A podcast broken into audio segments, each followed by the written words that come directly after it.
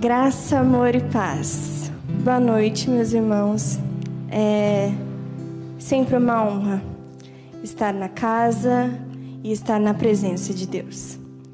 É, estar em cima deste lugar só nos faz querer cada vez estar mais próximo de Deus. E é uma honra estar aqui.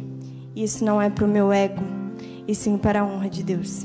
Se eu estou aqui, eu acredito que tudo é um propósito, nada é em vão. E a mensagem de hoje é o título dela é Tu és o verdadeiro filho ou finge ser um filho? Isso veio na minha cabeça é, depois de ter pensado algumas semanas. É, no final de semana, na realidade, eu estava com a minha família e a gente entrou num assunto de Bíblia e a gente começou a discutir sobre. E, e naquele instante eu falei assim, gente, eu fico indignada. Essa é a palavra certa. Quando você vê uma pessoa que estava na casa de Deus e que adorava Deus, com danças, com música, é, servindo e hoje em dia a pessoa não está mais aos pés do Senhor. E eu fiquei pensando, eu falei assim, meu Deus, como pode uma pessoa te servir um dia e depois de algum tempo ela não te servir mais? E aquilo ficou na minha cabeça, e eu querendo buscar resposta, e eu querendo buscar resposta. E aí o Espírito Santo foi muito claro ao falar comigo. Ele falou assim: Sabe por quê? Tem pessoas que, que vão e que não permanecem porque não teve um verdadeiro encontro comigo. E Deus foi muito claro. E eu vendo e lendo a Bíblia e querendo buscar algo para vir ministrar. E até que cheguei em Lucas 1, 26. Que eu vou começar a ler e aí vou parando em alguns versículos para a gente ir capturando algumas coisas que Deus quer que nós entendemos. E o nascimento de Jesus é anunciado. Vou começar a ler Lucas 1, 26. No sexto mês, o anjo Gabriel foi enviado por Deus a uma cidade da Galileia chamada Nazaré, a uma virgem que estava comprometida a casar com um homem da casa de Davi, cujo nome era José. A virgem se chamava Maria, e aproximou-se dela o anjo e disse: Salve, agraciada, o Senhor está com você.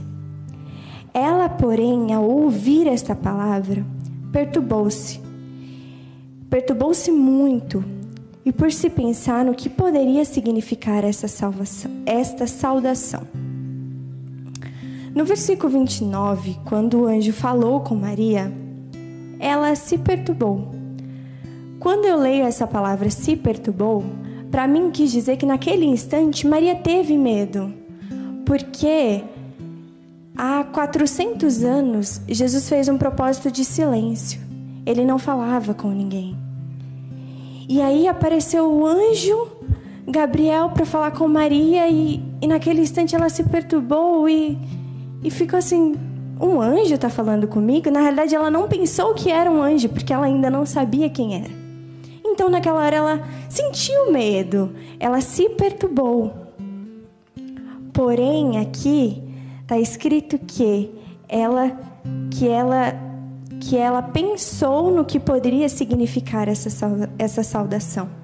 Então ela se atentou ao chamado, e nisso que ela se atentou, o anjo de Deus disse, no, no 30, mas o anjo lhe disse: Não tenha medo, Maria, porque você foi abençoada por Deus.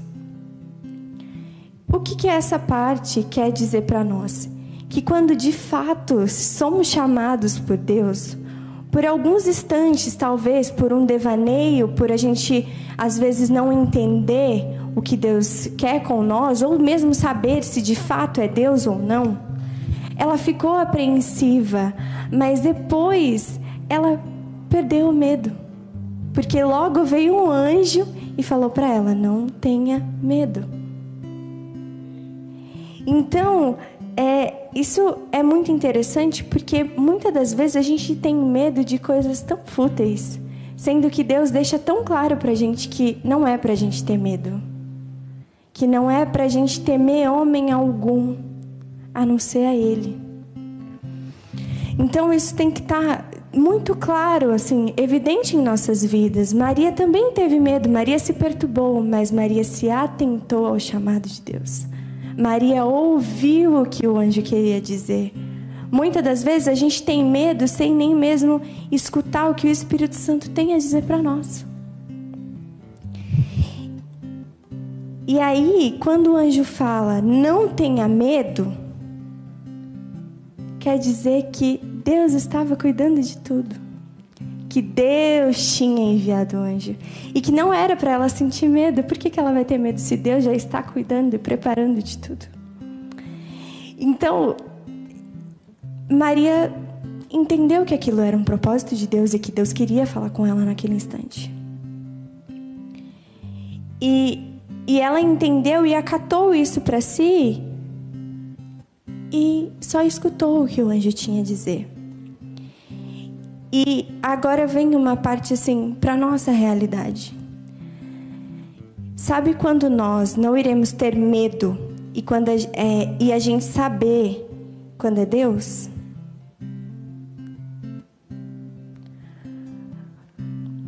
Na realidade, assim, todo mundo tem medo de alguma coisa que te aflige. E Deus fala pra gente não ter medo. Isso é uma coisa que a gente tem que ser tratados todos os dias. E agora eu te faço uma pergunta. Sabe quando você tem medo? Sabe o que significa esse medo? Sabe por que o medo faz a gente negociar as coisas? E Deus não gosta de negócio, Deus gosta de propósito. Deus ele faz propósito. Por isso que eu acredito que tudo na vida tem um propósito. E e eu vim aqui agora, o pastor estava até falando. Não, mas é que dia de sábado não tem muita gente. Mas eu saí de casa num propósito que eu já venho pensando há dias. Que Deus falou assim: se você for lá para ministrar para uma vida, essa vida para mim já vai ser o suficiente. Eu vim pensando nisso o dia inteiro. Porque eu fiquei pensando e aquilo foi entrando no meu coração e Deus falou assim: tem uma vida, tem uma vida, tem uma vida, tem uma vida. E é muito interessante isso, porque Deus não deixa um filho dele sem resposta em momento algum. Ele não deixa, Deus responde às vezes, a gente fala e a gente nem percebe, mas Deus ele responde. E aí a pergunta que eu te fiz: sabe quando você tem medo? Você tem medo quando é apenas visitado por Deus. Sabe por quê? Você esquece, eu e você, a gente esquece que Deus ele não quer só visitar. Deus ele quer fazer morada. Deus ele quer ser a morada, ele quer ter morada. E a morada nada mais é do que em mim e em você. Sabe esse negócio de falar assim, não porque o propósito do irmão é maior, ó, o irmão toca. Irmão que toca tem algum privilégio? Fala pra mim. não tem. Porque o propósito de Deus, ele deixa bem claro que todos nós somos iguais. O nosso grande erro é acreditar que aquele irmãozinho que chegou ontem na igreja está aqui em cima, ó, louvando ao Senhor, com o seu, com o seu melhor devocional, com com aquele amor genuíno. Sabe aquele que acabou de chegar do mundo, que tocava lá no mundo e que aceitou a Cristo e que já está aqui hoje, já está louvando a Deus. Ele está se transformando. Sabe por quê? Quando o Espírito Santo de fato faz morada em você, você muda. É impossível você continuar a mesma pessoa. E ele vai mudando, e aí você aí embaixo, que tem 10 anos de igreja. Aí você fica aí embaixo pensando assim: nossa, mas você viu irmãozinho? Acabou de chegar, a menina já tá ali, ó, tocando. Sabe por quê? Da onde ele veio, ele não quer voltar. Agora você que tá aí 10 anos, nunca levantou para pegar um papel no chão para o seu irmão do lado, você acha que você pode falar alguma coisa de quem está aqui em cima? Irmão, só pisa aqui em cima quem Deus quer. Não pisa aqui em cima quem Deus não quer. Sabe por que Deus tira, Deus arranca. Então, assim, a gente tem que entender que a matemática de Deus é diferente da nossa. Eu estava vendo uma pregação esses dias que a pastora falou assim: o ruim dos jovens que quer casar é achar que quando casar vai somar. Não, perde. E eu estava pensando naquilo, né? E eu falei assim: de fato, sabe por quê? Antes de você casar, você é dois: um homem e uma mulher. Quando você casa, Deus fala que você vira uma só carne. Você diminui, você não aumenta. Então a matemática de Deus é diferente, só que assim, você vira um, só que você vira completo. Porque o defeito que um tem é na qualidade do outro. E assim vai. No reino de Deus, Deus fala que para você ser o maior, você tem que ser o menor. No reino de Deus, Deus fala que se você quer ser o primeiro, você tem que ser o último. A matemática de Deus é diferente da nossa. Então, por que você acha que você pode falar do irmão que está aqui em cima? Sabe, muitas vezes é triste ver um falso filho de Deus, essa é a realidade, porque um verdadeiro filho de Deus permanece na presença. Um filho de Deus que estava aqui, ó, louvando ao Senhor, e Deus quis que naquele momento ele estivesse aqui louvando a Deus. Só que depois, por um desejo carnal, ele saiu. Aí agora você fala, aí agora você pensa comigo, esse era um verdadeiro filho de Deus. Um verdadeiro filho de Deus suporta. Por mais pesado que seja, suporta. Dói. Mas Deus não disse pra gente que em meio à tribulação ele iria estar, em meio à alegria ele iria estar, em meio à paz ele iria estar. Então por que, que a gente tem medo? Só que assim, a gente tem que entender que se a gente tem medo, isso quer dizer que Deus está nos visitando. Sabe por quê? Ó, tem dois quadradinhos aqui. Aí vamos lá. Aí hoje eu tô aqui na presença de Deus. Mas calma aí que tem uma festinha ali, mano, preciso ir. Aí eu vim pra cá. Mas calma, vi que não vai dar muito certo. Não, deixa eu voltar pra presença de Deus de novo. Irmão, coisa de Deus não é negócio. Não é negócio. E você vai se arrepender de achar que é negócio. Porque isso vai te levar para o quinto dos infernos. Essa é a realidade. Não tem para onde correr. A gente viu ontem com o irmão Rafa de que o reino de Deus é o único que é eterno. Então por que, que a gente procura tanta coisa no mundo? Por que, que a gente vê tanto defeito nas pessoas e ao invés de ver defeito, por que, que a gente não vai lá e tenta ser melhor, não para humilhá-lo, para ser o melhor no reino de Deus? O que, que a gente está sendo? A gente está sendo pedra de tropeço na vida das pessoas ou a gente está sendo bênção na vida das pessoas? E, e nessa, nessa passagem, Deus ele deixou bem claro que Deus quer ter verdadeiros filhos. E ainda coloquei aqui, ó, Deus tem filhos não netos, nem primos e nem etc. E o desejo do coração de Deus é te chamar de filho. Mas como ele vai te chamar de como ele vai chamar de filho uma pessoa que não quer que ele tome conta dele? Como que você quer que Deus te chame filho amado, sendo que quando Deus fala assim, olha, Ajuda aquela irmã que está ali do lado. E você vira o rosto e finge que nem vê.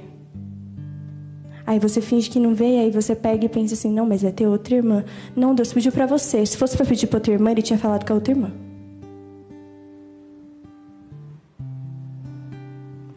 Então, assim, quando de fato somos verdadeiros filhos de Deus, a gente entrega tudo para que Ele tome conta de tudo.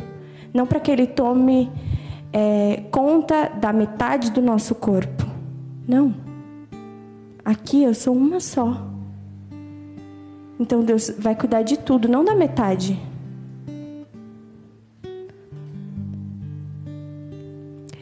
E agora a gente vai para o versículo 31 ao 33. Que, que o anjo fala, termina né, de falar com Maria. Você ficará grávida e dará à luz a um filho, a quem chamará pelo nome de Jesus. Este será este será grande e será chamado Filho do Altíssimo. Deus, o Senhor, lhe dará o trono de Davi, seu pai. Ele reinará para sempre sobre a casa de Jacó, e o reinado não terá fim. Aí vem a, a resposta de, de Maria. Então Maria disse ao anjo: Como será isto, se nunca tive relação com homem algum? Quando a Maria fala isso, a gente pode perceber que em nenhum momento ela duvidou que ela ficaria grávida do Filho de Deus. Ela só se, se perguntou: como eu vou fazer isso? Como isso é possível se eu não sou casada? E, e quando Deus fala, como ele falou com Maria, quando Deus promete, a gente não tem que duvidar. O nosso grande problema é falar assim: Deus fala comigo, Deus fala comigo, Deus fala e a gente ainda tem dúvida. Não. Então, na realidade, isso não foi Deus, porque quando Deus fala, a gente não tem dúvida de nada. Deus ele é muito direto e sucinto quando ele fala. Não tem meias palavras com Deus. Ou ele fala, ou ele não fala. E no mesmo instante, no versículo 35, a Maria não duvidou, ela teve certeza de que ela ficaria grávida do filho de Deus. Ela só queria saber como aquilo, sendo que ela era uma mulher solteira. E no mesmo instante, no versículo 35, o anjo respondeu: O Espírito Santo virá sobre você e o poder do Altíssimo a envolverá. A envol... Ih, calma aí que eu me perdi envolverá com a sua sombra. Por isso também, entre os santos que há de nascer, será chamado Filho de Deus. Maria aqui sabia que se ela aceitasse, ela correria o risco de morrer. Aí você fala assim, Laína, está maluca, garota? Como ela ia morrer? sendo que Deus já tinha um propósito na vida dela, já, ela ia ser a mãe do filho de Deus. Tá aí o problema. Que a gente não tá falando da morte carnal, da morte física. A gente está falando da morte da vontade dela. Sabe por quê? Ela sabe, ela sabia que naquele momento, se ela falasse sim, Senhor, eis-me aqui, o planejamento do casamento dela talvez não teria ou seria adiado. O que, que José ia pensar, meu Deus? Estou com uma mulher que está grávida. O que, que a família dela ia pensar? O que, que o povo ia pensar da reputação dela? Ela sabia que a vontade dela naquele momento ia morrer. Que ia ser feita a vontade de Deus. E e nós, os verdadeiros filhos de Deus, devemos ter a cruz como lugar de morte e de renúncia. E não apenas ser um símbolo, um símbolo para a gente andar como colarzinho, como pulseirinha ou até mesmo tatuagem. Porque agora todo mundo quer fazer tatuagem de cruz. Mas vai perguntar: o que, que significa cruz para você? Ah, Jesus morreu lá e tá tudo certo. Não faz sentido. Deus não fez isso para ser uma coisa banal. Deus fez isso porque é lugar de morte, é lugar de renúncia, é lugar de deixar o seu eu morrer na cruz. E e a cruz para nós ela tem que trazer morte. ela tem que trazer morte para nós e vida para Deus. Como assim vida para Deus? Vida para Deus, para que ele cresça e que nós possamos diminuir cada vez mais. A gente tem que entender que a cruz ela não foi um símbolozinho bonito, não, irmão, ela foi dolorida. Ela foi muito dolorida. E eu falo por mim, eu, Laine, não aguentaria a metade do que Jesus aguentou lá. Eu não aguentaria. Deus, ele, ele é tão perfeito que ele pensou em tudo. Ele preparou o filho dele para aquilo. Você estaria preparado? Eu estaria preparado. Eu vou ser sincero, não. Eu não aguentaria sofrer o que ele sofreu. Agora, eu não aguentaria o que ele sofreu, só que ele sofreu por mim. E hoje eu não tenho gratidão a isso. E hoje, porque o pastor falou uma coisa aqui em cima que eu não gostei, aí eu falo que ele não é um ungido de Deus. Cuidado, irmão, porque isso traz maldição e maldição feia. Sabe por quê? Porque você sabe da verdade, só que você quer se enganar com o teu eu. E a gente tem que tomar muito cuidado de, de ficar falando da vida de um filho de Deus. Porque quem sou eu para falar de um ungido do Senhor? Sabe, às, às vezes Deus Deus ele ele faz com que aconteça muitas coisas. Sabe por que você vê muita gente saindo da igreja? Porque não está firmado em Deus. Sabe por quê? Porque fica olhando para pastor. Aí o pastor cai e fala que a culpa é do pastor. E não é assim. Entenda uma coisa, salvação é individual. E você só fica para trás se você não ler isso aqui, ó. Porque na Bíblia está escrito que se a gente pede sabedoria, Deus dá. Então pede sabedoria. Sabe quando você estiver aí sentado no seu lugar e aí você colocar a mão na cabeça e falar assim: Nossa, eu acho que o que ele está falando, não, acho que não está falando coisa boa. Tá bom. Então sabe o que você faz? Você pega a Bíblia e lê. Aí eu quero saber se você vai ser suficiente sábio de colocar a mão na cabeça e falar assim: não, ele estava falando a verdade e eu preciso mudar. Ou se você vai continuar com a sua, com a sua cabecinha medíocre e falar assim: não, ele está errado. E fica querendo arrumar argumentos ainda. o pior de tudo é isso: é querer arrumar argumentos. Não, porque ele está errado. Tá bom, mas e por que ele está errado? Não, porque ele está. Não tem nem argumento. Só fala assim, porque ele está e pronto. Não é assim. Sabe quando aconteceu a ceia? E que Deus falou assim: Jesus falou: Um de vocês vão me trair? Todo mundo que estava sentado, ninguém falou assim: É você? Ou ele falou para mim: É você? Não. Eles se autoanalisaram e falaram assim: Senhor, por acaso sou eu?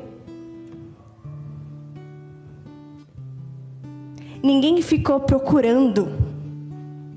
Não, eles se autoanalisaram. Eles pensaram: nossa, será que sou eu que vou fazer isso? E aí falaram para Jesus: e por acaso sou eu o traidor? Se se naquela época eles se autoanalisaram, por que, que agora você acha que você sabe de tudo e sempre quer colocar a culpa em alguém? Não é assim. Não é desse jeito que funciona. Todo mundo erra, todo mundo está propício ao erro. Mas você tem que se autoanalisar e falar assim: se eu errei, me perdoa, Pai. E não fica colocando culpa nos outros, sabe por quê? Porque às vezes você tira uma pessoa de dentro da igreja e isso vai ser tão pesado para você. Tão pesado, tão pesado, porque o jugo de Deus, ele cai sobre a vida de cada um de nós.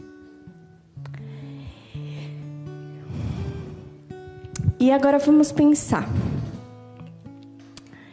na Maria, prometida a José, o que José iria pensar a seu respeito, o que a sua família iria pensar e a sua reputação. Muitas vezes a gente tem aquele perfil no Instagram de blogueirinha, né? E aí já pensou você mudar o seu look do dia para uma palavra do dia? O que, que as pessoas vão pensar de você? Vai falar assim: caramba, meu, essa menina ah, já virou crente já. Mas e se tiver virado? Qual é o problema? Não entendi. Te segue lá nas suas redes quem quer. Quem não quer, ó, você está fazendo o que Deus quer. Se Deus quer, o que as outras pessoas têm que achar de você ou vão achar? Não interessa. Entendam isso. Nossa, mas se eu começar a ir para igreja agora, o que, que os meus amigos vão começar a achar? Olha, não fica pensando nisso não, tá? Porque que bate no ombro e fala que é amigo tem tantos. Mas aí acontece uma coisinha besta, já estão falando, ó, oh, fulano, tchau, tchau. Tem coisa melhor para resolver. Tem uma baladinha melhor para ir. Você lá na sua casa chorando e o único que vai estar tá lá é quem? Espírito Santo de Deus. E aí é para ele que você não quer dar valor? Às vezes Deus vai mexer na sua reputação. Às vezes Deus vai mexer com que o pessoal da sua própria família te rejeite. Mas até a minha mãe, sim, até sua mãe. Sabe por quê? Deus fala que seu pai e a sua mãe podem se virar contra você, mas ele nunca vai dar as costas para você. E aí agora a gente pensa, você estaria preparado como Maria estava para deixar o que planejou e realizar o propósito de Deus? Porque Maria não sabia que o anjo iria vir e que ela ia ser escolhida. Porém, em nenhum momento, tipo, ela se questionou. Isso é uma coisa boa, sabia de fazer? De toda vez quando você chorar na presença de Deus, na presença de Deus, perguntar para o Espírito Santo: por que, que eu chorei? Por que, que eu me emocionei com aquela palavra? Por que, que eu senti aquilo? O Espírito Santo ele está disposto 24 horas por dia para te escutar e te responder. Então, é, naquele momento ela se questionou, só que em nenhum momento ela falou não. Ela estava disposta a escutar o que o anjo estava falando. Muitas das, muitas das vezes, alguém de Deus é levantado para falar algo para nós e a gente rejeita, sendo que é o próprio Deus falando. E isso acontece sempre quando a gente está errado e a gente quer estar tá certo. Então, quando a gente fala alguma coisa que exorta, aí a gente acha que é do homem, mas não. Deus ele deixa bem claro que se exorta é porque ele ama. Deus não fala que se exorta porque não é dele, não. Ele deixa bem claro que se exorta é porque ele ama. E é o que ele quer. Então por que, que é tão difícil para a gente? Principalmente, tá, a gente está falando de pessoas que têm muitos anos na igreja e sem querer sai. Porque Deus só visita, Deus não faz morada. Tudo bem. Aí, por exemplo, a pessoa sai e nós, que, como eu, nascemos na igreja, a gente sabe muito bem que a coisa mais difícil é você falar de Deus para alguém que já foi da igreja. Sabe por quê? O diabo já deixou um casco tão grande que até chegar no coração é difícil. Sabe por quê? Porque eu sei. Gente, saber da palavra, ela é tão simples, ela é tão esclarecedora Então por que, ô inteligentão, você não entrega a sua vida para Jesus logo? Então por que, ô bonitão, já que você não é o, o bonitão que saiu da igreja, que sabe tudo da igreja e agora não quer estar na igreja? Você não sabe, sabe? Porque se você soubesse, você estaria aqui ajoelhado aos pés do Senhor ó, e nunca tinha saído. Você não conhece. Sabe? Gente ignorante, essa é a palavra. De quando a gente vai falar de Deus, não, porque eu já sei. Sabe? Tipo, chega a ser prepotente. E Deus fala que nós devemos ser humildes. Você conhece mesmo a palavra de Deus? Acho que não, hein? Porque Deus fala uma coisa e você faz outra? tá entendendo? Nós devemos tomar muito cuidado com isso. Porque às vezes dentro da igreja a gente é prepotente e não presta atenção. E, e você? Estaria pronto para realizar o propósito de Deus e deixar tudo para trás? Nós, eu e você, eu também me incluo nesse barco. Nós estaríamos prontos para deixar o que planejamos para cumprir o propósito de Deus, porque a Maria cumpriu o maior propósito de todos, que foi dar a luz ao nosso Salvador. Imagina, imagina se Maria naquele momento falasse assim: Não, eu não quero.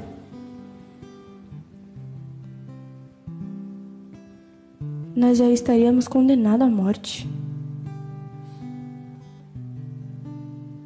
Só que Deus ele tinha um plano e precisou de alguém para cumprir, que foi Maria. E se Deus tem um plano para cumprir na vida de alguém e precisar falar para você, deixa tudo, você estaria disposto? Você estaria pronto para isso? E quando o anjo diz para Maria no, no 35, o Espírito Santo virá sobre você, isso quer dizer que Deus está cuidando de tudo. E que a gente não precisa se preocupar. Maria, ela foi humana naquele momento. E ainda se perguntou: como? E em seguida o anjo disse: O Espírito Santo virá sobre ti. Mostrando para ela que se que assim que ela não precisava se preocupar, porque Deus já tinha feito um cronograma de como tudo ia acontecer. Então, se se Deus fala com um verdadeiro filho de Deus e se é a voz de Deus, ele sabe o que ele está fazendo e sabe como vai ser resolvido. O nosso grande erro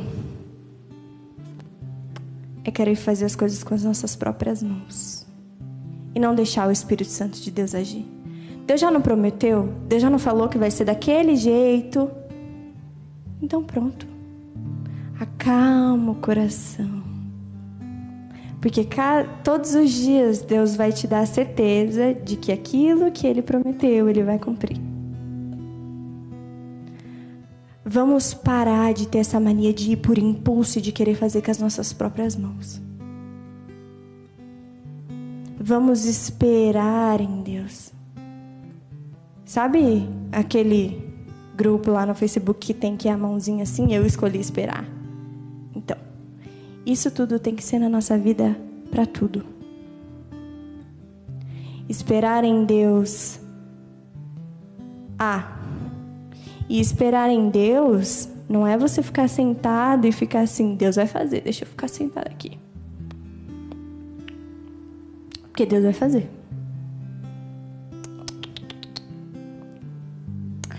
Deus ele faz, Deus ele já fez um propósito, não é pra gente se preocupar. Só que é pra gente estar tá orando. É pra gente estar tá buscando. Porque Deus vai fazer. Só que a gente está buscando, sabe? Porque muitas das vezes Deus demora a fazer. Demora assim, né? Não, Deus não demora. Deus é perfeito em tudo que faz. Deus não demora. É a gente que é apressado demais. Mas sabe por que às vezes Deus Deus até tem, Deus até fala assim: "Ai, já vou fazer", mas sabe por que Deus não faz? Porque ele está vendo que o propósito dele ainda não não cumpriu na sua vida. Deus vê que o propósito dele ainda não se cumpriu. Nossa, mas se Deus não prometeu e se Deus fazer, é aí que vai se cumprir o propósito? Não. Às vezes no caminho Deus quer nos moldar. Só que a gente está parado. Então, se a gente ficar parado, Deus não faz. Porém, se a gente está aqui, continuando e andando e acreditando que Deus vai fazer, aí Ele fala assim: Olha, a minha filha está mudando. O Espírito Santo está convencendo ela a mudar. Então, daqui a pouco eu vou cumprir o propósito que eu prometi. É a mesma coisa do povo que ficou dando volta lá no Egito, lá com Moisés. Era para ser 40 dias e eles ficaram 40 anos. Por quê? Deus fez uma peneira. Deus só deixou quem ficou firme com ele até o final. E aí quem ele não quis, ele fez. Quem ele não quis, não, né? Ele deu várias oportunidades para as pessoas se arrependerem e falarem assim: não, de fato eu estou errado e Deus quer que isso aconteça, então isso tem que acontecer. Esse é o nosso erro. De, de ficar acomodado, essa é a realidade.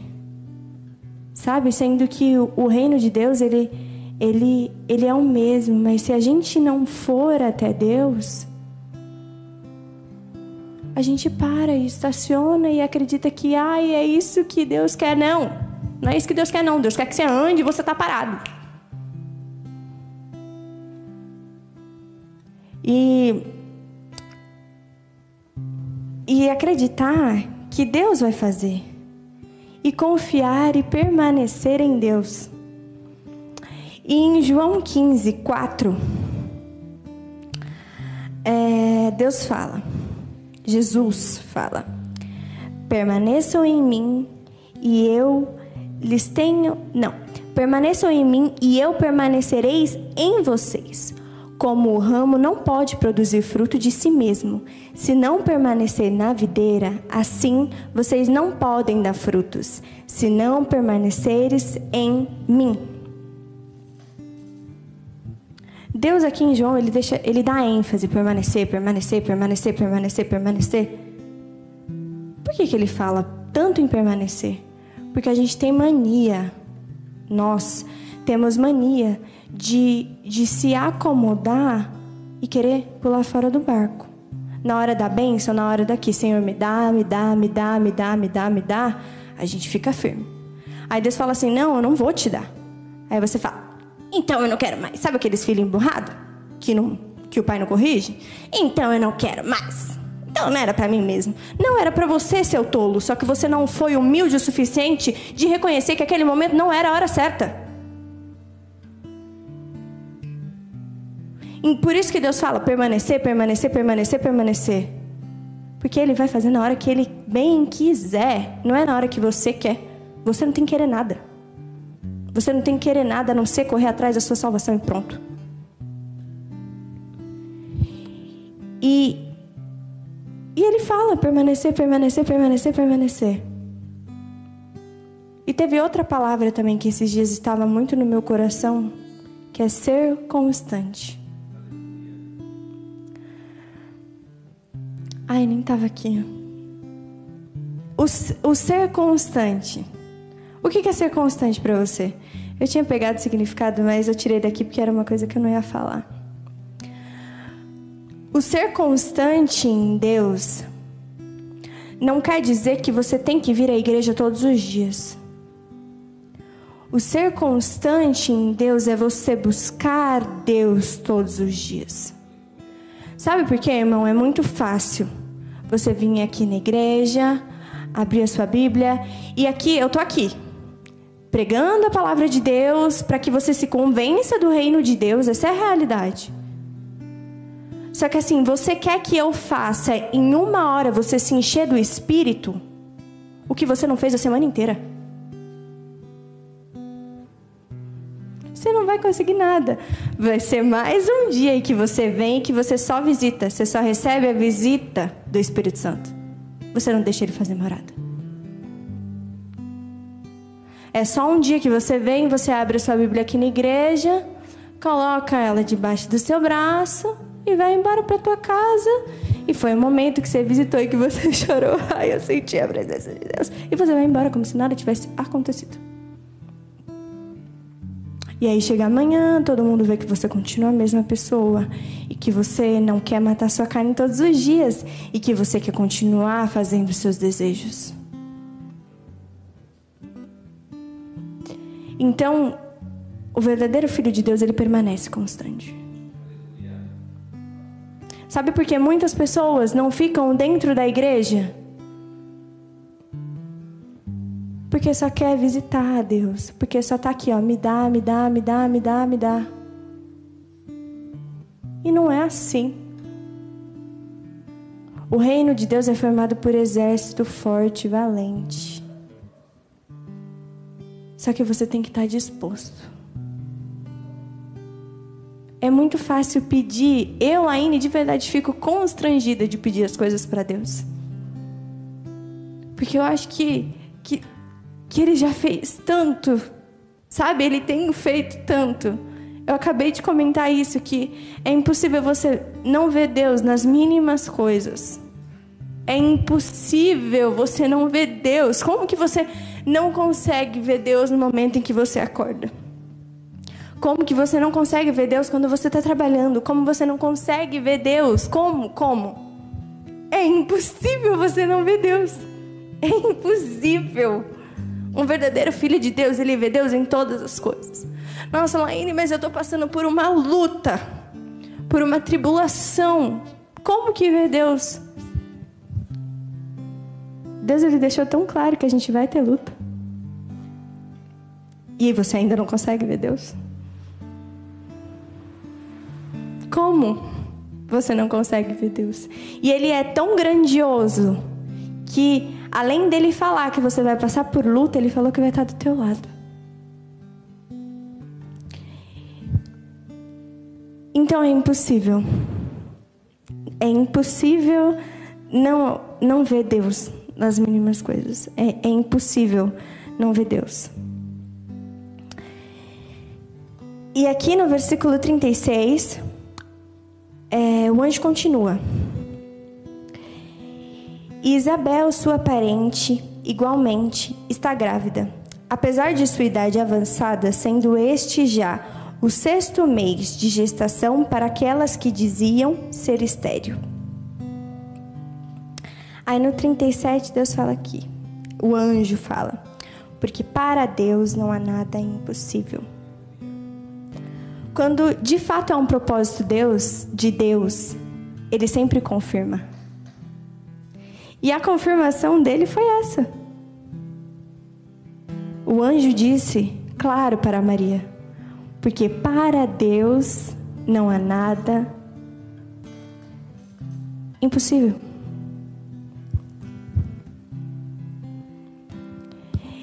E não há nada impossível para Deus. A gente tem tem grandes testemunhos dentro da nossa comunidade de pessoas que eram do candomblé, de pessoas que, que foram presas, que teve uma vida transformada por, por Jesus. E de fato, nada é impossível para Deus. Se nada é impossível para Deus, por que, que a gente se questiona e fala assim: nossa, por que, que meu pai não se converteu ainda? Por que, que a minha mãe não se converteu ainda? Sabe, por que, que ainda não recebi o um milagre que eu tanto espero? Sendo que para Deus nada é impossível. Você está dando liberdade para Deus entrar na sua vida e fazer a transformação para que outras coisas aconteçam? E tudo é um processo lento. A gente quer um processo rápido, mas sabe por que é um processo lento? Que é para quando você passar por tudo aquilo, você se lembrar de tudo que passou. Para você lembrar do quão difícil foi. Para você lembrar que demorou aquele tempo inteiro para você receber o que Deus já havia prometido. E no versículo 38,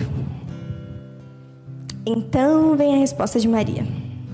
Então Maria disse: Aqui está a serva do Senhor. Que aconteça comigo o que você falou. E então o anjo foi embora. Deus permitiu com que Maria respondesse. É interessante porque a gente sempre tem a, a mania de falar assim: não, mas Deus conhece o nosso coração. Não, mas é. Deus sabe o que a gente pensa. Deus já sabia o que Maria estava pensando, então por que, que ele permitiu com que ela respondesse? Sabe por que Deus permitiu que Maria respondesse? Porque Deus nos deu o livre-arbítrio.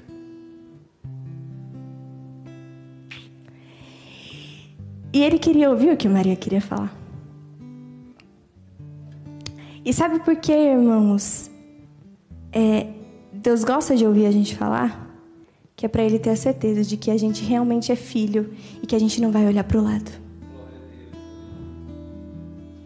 Ele poderia muito, Deus, em seu trono grandioso, glorioso, ele poderia pensar assim: não, eu já sei o que ela está pensando, ela vai aceitar, está tudo certo. Mas não ele deu para ela a chance dela responder. E ela respondeu. E sabe por quê que Deus deixa muitas vezes a gente responder? Porque Deus ele não quer escravo. Deus quer verdadeiros filhos. Quem faz escravo é Satanás, que prende que não deixa sair. E que manda, né? Satanás ele manda. Vai! E Deus ele não é assim. Deus, Deus ele nos dá um direcionamento para andar com Ele. Ele não obriga ninguém a servi-lo. Não. Sabe por quê? Eu ouvi uma coisa muito interessante. Deus, ele quer verdadeiros filhos. Funcionário quer dinheiro. E escravo só faz. E quando você é filho, você faz porque você o ama. Você faz porque você tem prazer em servir. Por isso que, que eu entrei nisso e pensei: a gente é um verdadeiro filho ou a gente se finge de filho como um funcionário que quer a sua recompensa? Hoje na igreja tem muitos falsos filhos. E falso, irmão, deixa eu te falar uma coisa para você, é uma coisa que Deus abomina. É falsidade. Falsidade, maldade, fofoca, mentira, intriga coisas abomináveis aos olhos de Deus.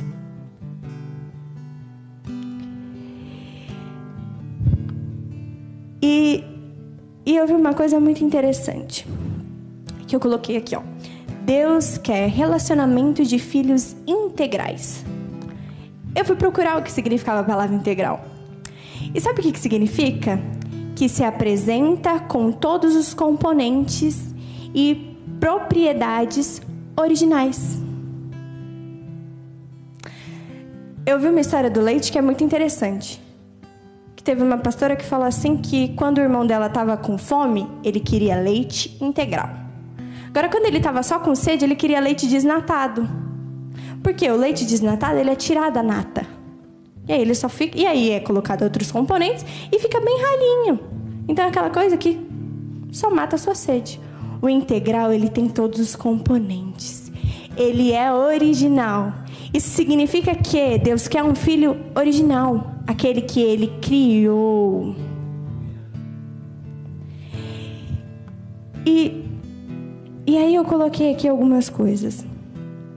Você é o filho integral, que se baseia na palavra de Deus, que ora, que jejua e que permanece em Cristo? Ou você é o falso filho desnatado? Que, como eu falei, é tirado da nata e é colocado outros componentes. Entenda, Deus não quer outros componentes de você. Do jeito que Ele te fez, é o jeito que Ele quer. Então por que, que você fica arrumando desculpa? Sabe quando, sabe quando a gente começa a virar um, um filho desnatado? Quando a gente sai do corpo de Cristo, na qual Deus nos colocou. Não, mas tem uma igreja ali, Fabrício, que se eu chego lá, o profeta olha pra minha cara e ele fala tudão que vai acontecer. Ó. Aí você vai coalhando seu leite. Aí você fica triste, sabe? Porque aquilo que o profeta falou não aconteceu, é claro. Porque não era a boca de Deus. E aí você, aí seu leite vai, ó, colhando, colhando. E não fica bom. Ralinho.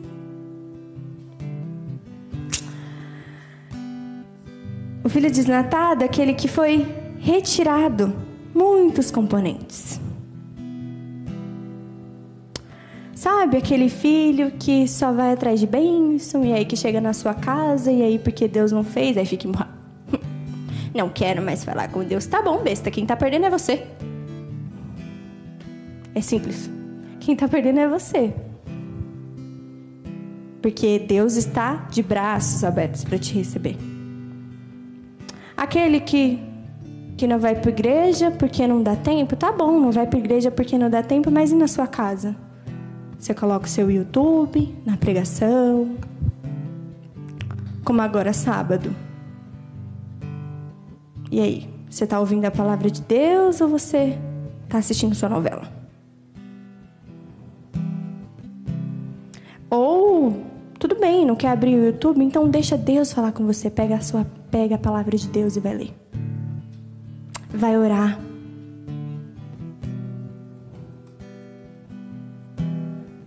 Agora uma pergunta. Qual filho você é?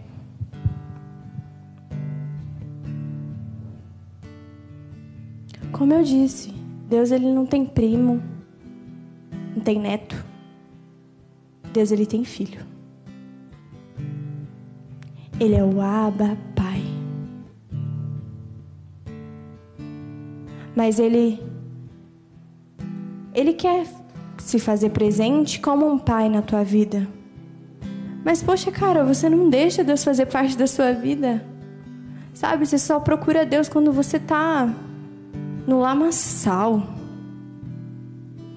E aí, quando tá tudo bem, você não quer saber de Deus, e aí você se envolve com pessoas que não te fazem bem, e você sabe que não fazem bem, só que você vai atrás. Sabe, qual filho você quer ser? Sabe, esteja em constante mudança na presença de Deus. Quando você tem o Espírito na sua vida, ele te muda todos os dias, é uma coisa constante. Sabe, a gente tem mania de, de que na nossa cabeça a gente tem a religiosidade de acreditar que você só vai estar com Deus quando você estiver no seu cantinho e lendo a Bíblia. Isso é necessário, muito necessário. Só que assim, você tem que entender que se você está dirigindo, Deus está falando com você. Se você está trabalhando, Deus está falando com você. Se você está tomando banho, Deus está falando com você. Sabe, muitas das vezes a gente se perde porque a gente acha que Deus é o nosso colega. Não, Deus não é o nosso colega, Deus é o nosso Pai. Que nos repreende quando a gente está errado. E que quando a gente está certo, ele ainda ele é tão misericordioso que ele ainda nos elogia. E a gente infla o nosso ego. Não, porque Deus me elogia, então eu sou bonzão. Não! Deus te elogiou porque você fez certo, Ele te ama. E Ele quer que aquilo se torne constante na sua vida. Deus não quer que seja uma vez. Não, Deus quer várias vezes. A gente tem que tomar muito cuidado quando a gente elogia alguém. Porque senão o ego da pessoa infla demais e não. Deus quer que a gente diminua, não que a gente cresça.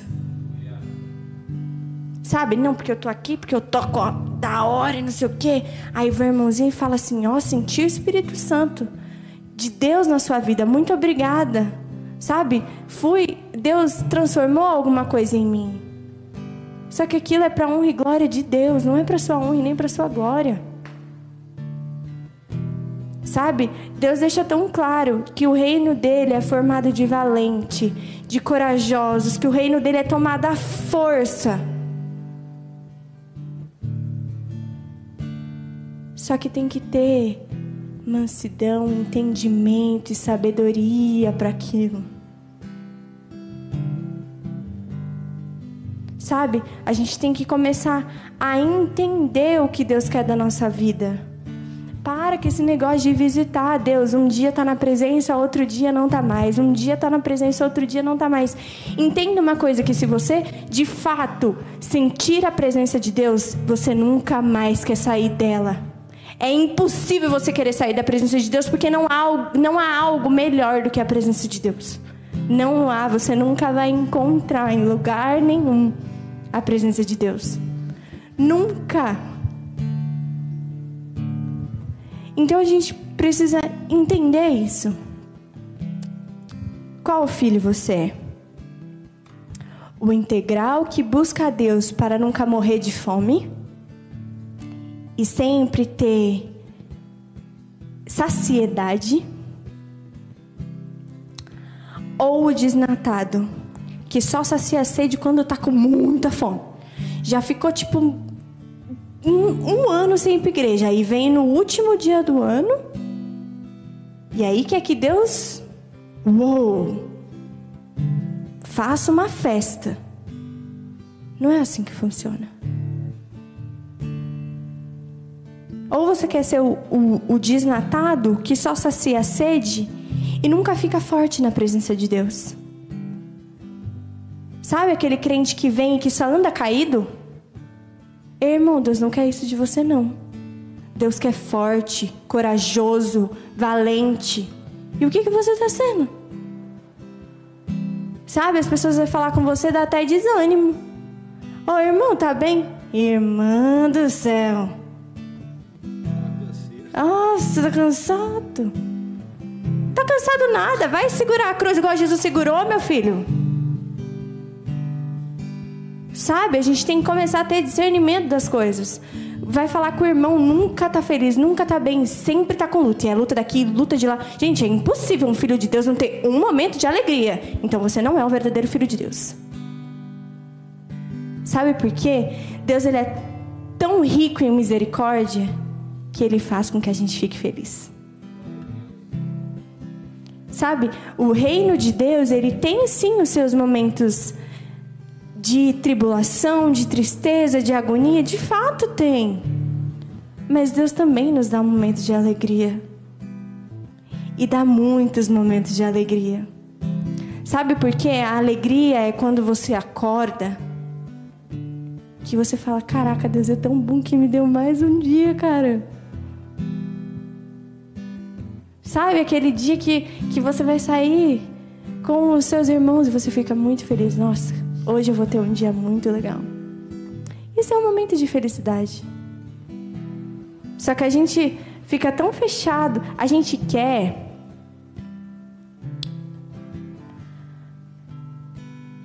Tem muitos crentes virando crente mimimi. Quer que, que chega no irmão, irmão, tudo bem? Não, irmão, não tô bem, não. Quer que a gente sinta dó. Deus não, Deus não tem dó, não. Deus quer homem e mulher forte.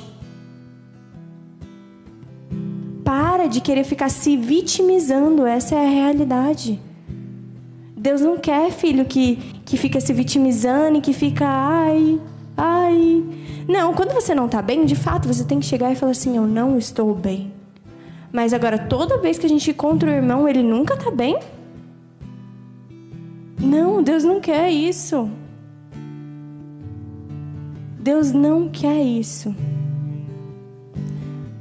E aí eu deixo. Qual filho você está sendo? Quer dizer, qual não, né? Você está sendo filho porque filho?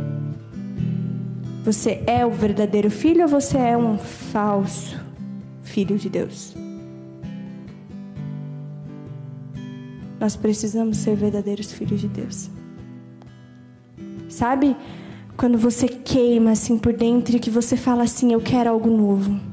Que você e que você quer sentir aquele fogo, aquela presença de Deus. Se você não está sentindo isso agora, peça isso para Deus de novo. Sabe esse momento em que o mundo está vivendo? Deus só está tirando a prova de quem é o verdadeiro filho dele. Tudo isso que está acontecendo só veio para mostrar para Deus quem era joio e quem era trigo. Por isso que eu falo que tudo tem um propósito. E só vai permanecer quem é filho de Deus. Quem é o verdadeiro filho de Deus. Sabe quando quando Deus te chamar e falar assim: Fabrício, você é o meu verdadeiro filho. Você tem noção do que é sentir isso de Deus? A gente não é digno para isso. Mas Ele é tão grandioso que Ele faz.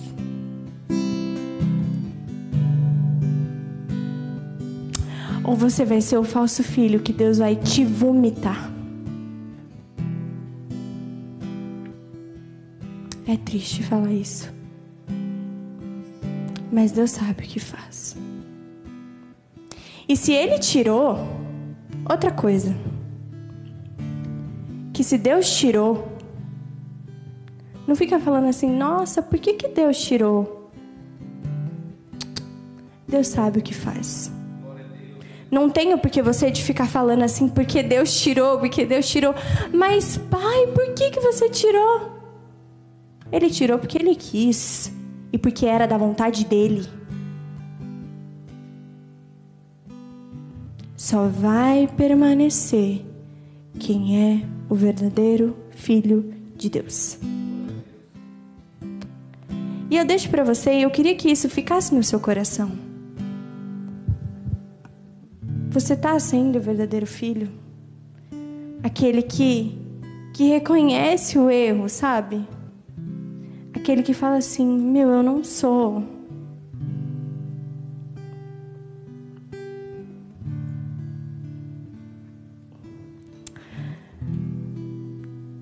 Eu não sou, Pai, digna do teu amor. Mas o Senhor, a tua graça, tem me sustentado. Para de carregar fardos que não é teu. Para de querer resolver com as tuas mãos. Para de ficar preso no teu passado. Sabe? Para de pensar o que vão pensar de mim, o que vão fazer de mim. Para. Deus tem algo tão novo, Deus tem algo tão lindo. E muitas das vezes a gente segura e não deixa Deus fazer a vontade dele. Não seja pedra de tropeço na vida de ninguém. Seja um verdadeiro filho. E eu queria orar para estar tá encerrando. E que de fato fique no seu coração para que você seja um verdadeiro filho. Ah, Laine, mas eu nunca ouvi falar de Deus. Hoje foi o seu primeiro dia. E aí, você quer andar com Ele ou não? Ele é bom, Ele é perfeito e Ele é agradável. Você quer? E vou te avisando que o reino de Deus, ele não é fácil. Mas com Deus, tudo fica maravilhoso. É impossível você estar tá passando uma tribulação com Deus e não ver a grandeza dele. Se você está passando por uma tribulação e só está reclamando, então de fato você tem que passar por essa tribulação. Para você aprender que se você está passando é porque Deus quer.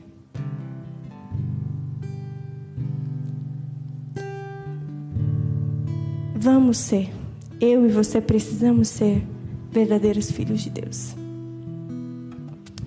Que isso fique no seu coração. E que, de fato, que hoje possa ser algo diferente. E que você queira ouvir o Espírito Santo, porque o Espírito Santo ele tem prazer em ouvir e responder.